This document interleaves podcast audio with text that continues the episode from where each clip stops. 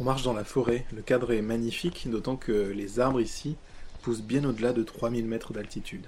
On va le voir, cette forêt est un fabuleux atout pour le bouton, mais pas seulement, c'est un petit peu plus compliqué. Tout sera beaucoup plus simple après le générique.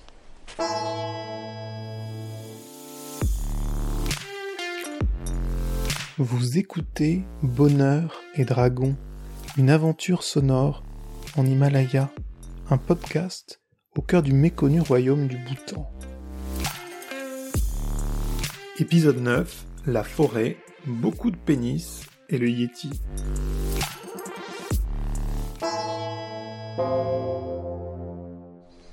En survolant le pays, on ne peut y échapper. Une fois au sol, elle est partout. La forêt couvre plus de 70% du territoire bhoutanais. La constitution du pays a d'ailleurs gravé dans le marbre que ce pourcentage ne passerait jamais sous la barre des 60%. Depuis, la forêt avance, elle ne recule pas. Une bonne partie est sanctuarisée dans des parcs nationaux, des réserves naturelles. Cette omniprésence de la nature génère nombre de conflits entre humains et vie sauvage.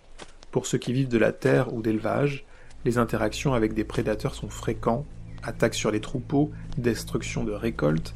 Les tigres, léopards, singes, sangliers sont les premiers à compliquer la vie des fermiers. Ils aggravent sans le savoir un phénomène déjà enclenché celui d'un exode rural massif. Ces animaux sont protégés par la loi ou par la religion qui interdit de les tuer. Résultat, ils ont souvent le dernier mot. Et les paysans jettent l'éponge, pensant trouver une vie plus facile en ville. Tashi Dorji résiste. Il élève des yaks dans la région de Paro. Il apprend à vivre avec ses prédateurs, notamment grâce aux compensations versées par l'État.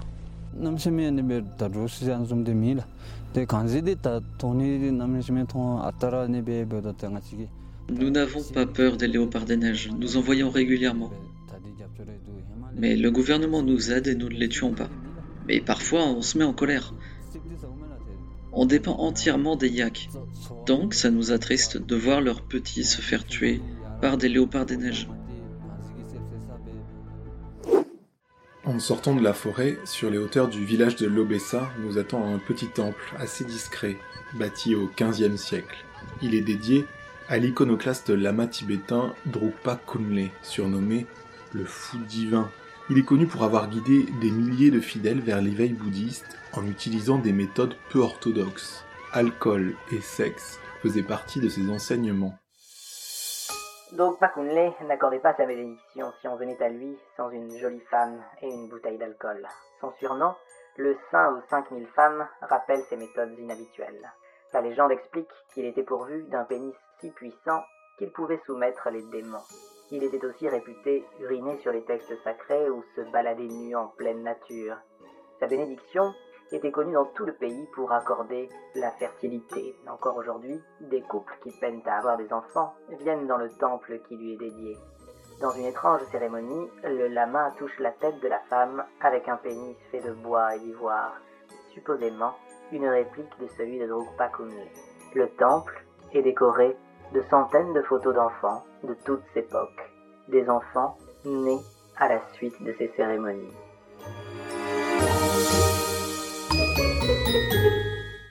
Résultat, on considère ici que le pénis porte bonheur et éloigne les démons. On voit souvent des phallus suspendus à l'entrée des habitations ou même peints sur les murs, fièrement dressés. Quant à l'artisanat local, il trouve là une source inépuisable d'inspiration. De retour dans la forêt, même avec un porte-clés phallus, on est à la merci des prédateurs. Il en est un que personne n'a jamais vu, mais que tout le monde connaît.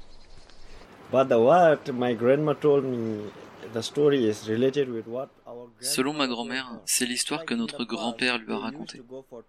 Autrefois, ils allaient au Tibet pour faire du commerce et ils devaient transporter des rations pour une semaine pour l'aller et le retour. Ils ne pouvaient pas emmener de chevaux parce que la neige était trop épaisse. Les chevaux ne peuvent pas survivre là-haut. Donc ils marchaient. Ils formaient des groupes pour aller faire du commerce.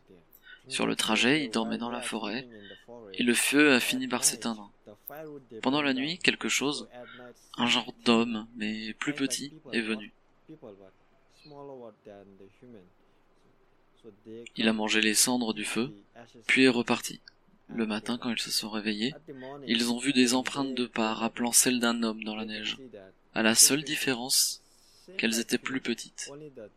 En plus, lorsqu'il sifflait la nuit, il l'entendait siffler aussi. Et le bruit se rapprochait de plus en plus à chaque sifflement. C'est comme... Je crois que c'est son langage. Tout le monde ici vous racontera une histoire de ce genre, prenant pour personnage central le fameux Yeti.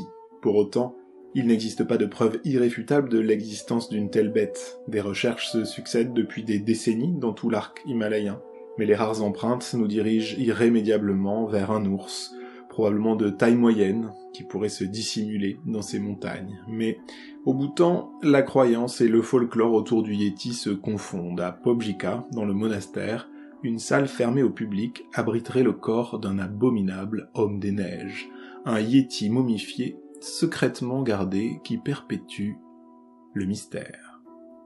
Dans l'est du pays, une réserve naturelle a même été créée en 2003, 740 km, bien plus grand que la plupart des parcs nationaux français, un territoire supposé servir de sanctuaire aux Yétis. À l'orée de la forêt, on aperçoit des lignes haute tension. Elles transportent la principale ressource du pays. On en parle dans le prochain épisode de Bonheur et Dragon.